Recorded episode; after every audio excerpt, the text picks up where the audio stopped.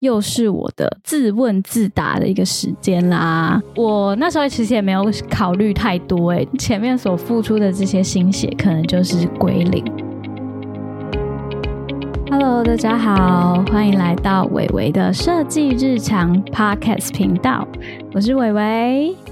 好久不见了，大家。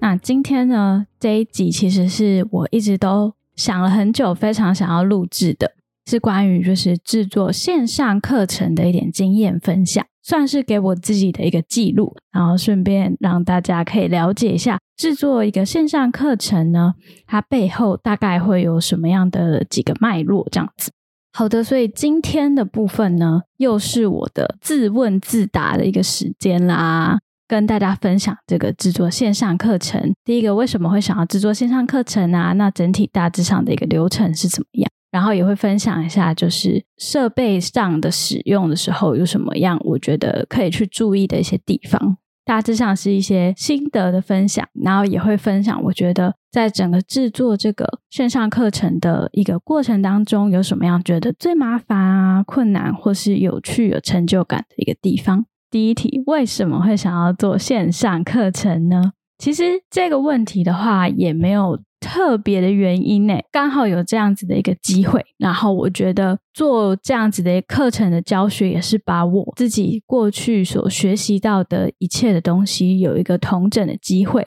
然后并且把这个同整的内容呢，可以顺便的分享给大家。那我本身也是非常的喜欢做一些教学内容的人，所以目前也是持续的往这个方向在做前进啦。其实我做这门线上课程，它是有一个合作的公司的。那这个合作的公司就是以前大学的时候认识的学长姐。那他们公司的业务内容，也就是多数就是开设线上的课程，在做一些教学。那我接触到他们这个公司的时候，我主要就是在帮他们做那支线上课程的募资影片。就像我的课程教学的内容就是在教动画设计的嘛，那我的业务范围就是在说，他们有很多门的课程需要去执行这个木质影片的动画制作，所以呢，我的主要接触他们的个工作内容就是帮他们去做这个动画影片部分。然后陆续呢，我就也累积了十几二十支的这个动画影片的成果，所以那时候的一个学长学姐他们，就是公司的老板，他们就问我说：“呃，有没有兴趣啊，在好好上面开一门课程？”我那时候其实也没有考虑太多，诶就是觉得说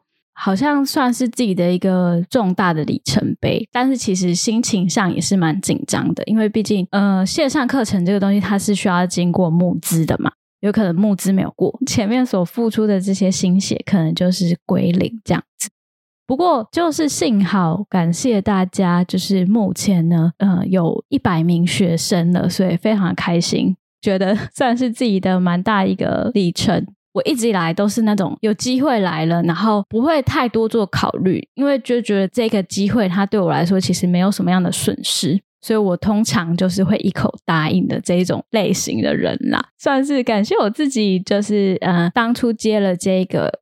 然后让我自己现在目前就是持续的可以往教学的这个路径去走。就从小到大，好像都一直很想要当老师啊，这样子。我妈之前也跟我说，你小时候的梦想是说想要当老师啊。以前的那个作文不都会写我的梦想？然后你现在也算是成为一个另类的老师了，也算是有走回以前梦想的道路。接下来呢，就跟大家分享一下，整体来说制作这个线上课程大致上会花到多久的时间呢？我总共前前后后筹备将近半年的时间，我记得好像是在去年二零二二年，呃，大概四五月的时候接到这个学长，他问我说要不要开线上课程，然后实际上一直走到我正式上架募资的时候是九月，然后开课的时候是十二月，所以这整个筹备的期间大约花了半年的时间，马不停蹄的在想各种的课纲啊，然后录制影片，制作这个募资动画。嗯，我大致上讲一下整体的一个流程。像如果你要在好好上面上架一门课程的话，首先你是必须要先提交一个审查的页面。那这审查的页面它总共会需要什么样的内容？你也需要你的课程名称，然后还有详细的一个描述。再来就是你必须要写出你的课程大纲。这一门课总共分几个大章节，几个小章节。那这些章节它后面的标题名称，甚至是背后实际上要教学什么样的内容，一开始就必须要先规划好。然后再来就是，你不只是要写好课纲，你还有一个审查页。那个审查页就是你的销售页面。这个销售页面其实就是我们现在如果去好学校的网站，然后呢。搜寻任何一门课，是不是就会有一个描述的部分？描述说这门课它实际的内容是在制作什么样，然后它的讲师啊的一些介绍。所以这个销售页面是非常重要，你必须要写的吸引人。嗯，写的吸引人以外，你也不能夸大不实，因为学员他看到了这个销售页面，所以赞助你募资。他就是希望要看到你销售页面所呈现的东西，他希望学习到那样子的东西，所以要如何就是不浮夸，但是要写的吸引人，这件事情就是需要去取舍。再来就是还有个最重要，你必须要有一支影片，那这支影片三分钟的募资影片来解说这一门课，用影片的方式简短的来说明说这门课希望带给大家的是什么样的内容。所以我本身就是在制作这支影片的，大家应该可以知道吧？就是我的动画设计的课程，也是希望可以同学们学到之后，就是跟我一样制作这种销售页面的一个募资影片。这一切的东西都是我自己要完成的，就是讲师你要首先先提出这所有的内容哦。那因为刚好我自己也是制作动画的嘛，所以我的募资影片就是由我自己去做。我整体在这个半年的期间呢，可能又花了。一个月的时间在执行制作我的动画影片，所以就是 loading 其实还蛮重的。那当你都完成了你的课纲啊、销售页还有募资影片之后，你就可以提出审查，那就可以把你的这个课程的资讯全部的提交到好学校那边去做一个审查。好学校他也会去给你一些建议，就是说。怎么样把你的课程改得更符合呃可能市场的需求啊，或是说你可能教的太复杂了，那把它去做简化等等的，好学校他们都会给你一些建议，这样子，所以就是在一些反复的来回的修改。那等到这一切呢都已经完成了审查之后，就会开始进入到募资的期间了。那募资的这个时间是一个月的时间。这一个月呢，你就必须要去做各式各样的宣传以及曝光、Po 文，然后让大家知道说你有这门课正在募资。那募资的门槛过关的门槛就是有三十位学生就可以成功的开课。开课了之后，这门课就会永久的放在好学校上面。之后就是如果有学生来到好学校的页面，也看到你的课程有兴趣的话，他也就是可以购买。他没有一定是只能在募资期间购买。但募资期间的价格会是最优惠的，所以等到募资的期间结束，确定这门课过关了之后，接下来就是无限录制课程的一个痛苦的地狱啦。整体来说，你只有三个月的时间，然后要去录制好所有的课程内容。这个课程内容就是讲师，你可能需要先准备好你的一个简报的文件内容，然后呢，录制影片。后续还要去制作，就是课程的讲义啊、附录的档案，要给学生的一些文件等等，要去做整理。所以，真的，其实，在录课的期间，算是一个蛮痛苦的过程。因为像是我的整个课最后录起来有九个小时，然后我也只有三个月的时间可以去录制。我的课程算是还蛮庞大的，因为我教了两个软体嘛，我教了。After Effects 的初阶入门，还有 Illustrator 的初级入门，所以这个部分呢，其实也就是在当初一开始课纲所设计的时候，讲师如果你想要在好好上面开一门线上课程，你一开始做调查的时候，你就要去去做取舍，要如何让你的课程是不太于复杂，但是又很有内容。可能一开始在执行调查的时候，就需要去研究说该如何去达到这个平衡，然后让你的课程时长也不至于到太长，讲师在录制的时候也不会太痛苦。这样，其实，在写课纲之前，你还需要做的一点就是，你需要去调查目前的市场有没有人跟你做一样的事情。当初就是想要教学的是教大家如何去执行制作这个解说型的一个募资影片的这个方面比较少人做，那也没有一门课程是教两个软体的。所以我后来就下定决心，就是说，好，我决定要从两个软体的基本。学生如果买了我的课程，你就可以从零开始执行制作一个募资解说影片。我会提供很多的范例，让大家去操作。但这相对就是结果来说，教两个软体其实算是真的蛮复杂的。你可能就必须要同时的在这些软体当中去做取舍，什么样的功能是未来有机会可以再分享的？那什么样的功能，基本的必要的功能是一定要去收录在课程里面。所以总结的来说，整个一个流程大概就是一开始你要先调查，你要去执行什么样的课程内容。那有没有人跟你做过一样的事情？那如何在同样类型的内容当中有所突破，教别人没有教过的事情？第一点就是要执行调查，接下来你就可以开始撰写课纲，然后呢，呃，去撰写你的这个销售的页面，并且呢，要把销售的页面写的吸引人，让大家可以一目了然。然后特别要注意的就是，不要去 承诺自己到最后没有办法达成的事情，这样会有点危险。购买课程的学员可能会稍微觉得你有点广告不实啊，所以就是说要去避免这个部分。课纲后来有所调整，其实是可以被接受的，但是不要去承诺太多自己没有办法做到的事情。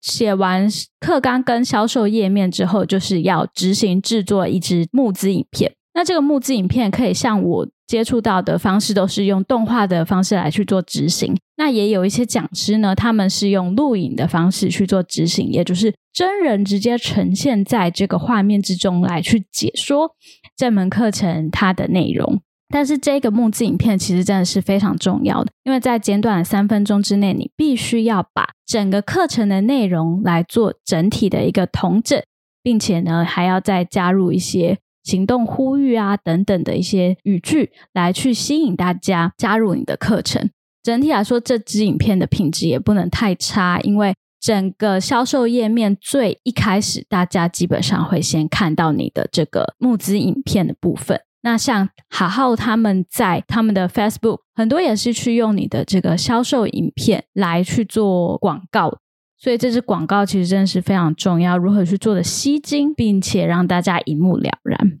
等到这一切都准备完善之后，你就可以开始进行一个月的募资。那一个月募资完成，就是达标三十人过关之后呢，就可以进入到三个月的筹备课程的期间。那筹备课程的这个过程当中，就是你不断的要去在时限之内提交你的影片给好好的公司他们那一边，然后他们会给你很多的回馈，例如说，呃，你录制影片的品质啊、声音大小声这些东西，他们都会去做提点，然后你就必须要进行修。像我上次跟呃另外一个讲师在聊天的时候，他也是说，他课程好像整体的内容大概两三个小时。然后他就想说，三个月应该可以来得及完成吧。结果其实因为还有很多反复修改的时间，然后你可能录的不好，你要自己再去做一些影片的修整的时间。那其实三个月其实真的非常非常赶，因为还有一个部分是你的影片上架之后，它是会有带字幕的。字幕的话，就是你可能很有机会，就是要外包给别人去帮你上字幕。像哈后，它有内部这个字幕外包的团队这样子。所以，如果说你是没有资源的讲师，想要在哈后上面开课的话，它其实那边都还蛮多资源，但就是要付费这样。我觉得整体来说，执行一个。线上课程的专案最重要，真的是时间上的规划，非常的需要抓紧时间。因为像进入到后期录课，真的每一天都一直狂录课，我都录到半夜，然后录完之后还要再剪辑，然后就会很懊恼，说自己的口条好像没有那么好啊，需要去剪掉很多发语词或是一些那个呃呃啊啊这种。无意义的字词，这样子就会需要再加一点时间在后置上面。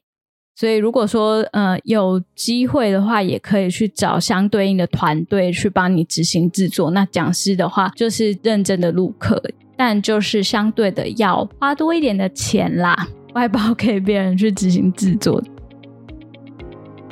好的，因为我发现我路太长了，所以呢，这一集我们就主要解说整体的一个制作线上课程的流程。下集会继续分享说制作线上课程啊，我有添购什么样的设备，以及有什么样我在整体制作的过程当中觉得比较困扰，还有觉得比较有趣的地方。如果你喜欢我的 podcast 内容，欢迎订阅我的频道哦。下集就持续这个主题，分享更多关于线上课程的经验分享。那我们就下集再见喽！我是伟伟，大家再见，拜拜。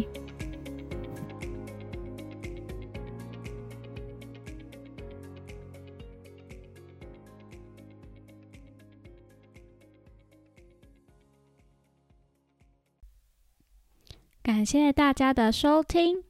近期天气变化大。朋友们要注意身体健康哦！喜欢我的节目，欢迎追踪 Podcast 频道或 Instagram，也欢迎加入 LINE 匿名社群，及时接收最新资讯哦。相关链接收录在下方资讯栏。下集再见喽，拜拜！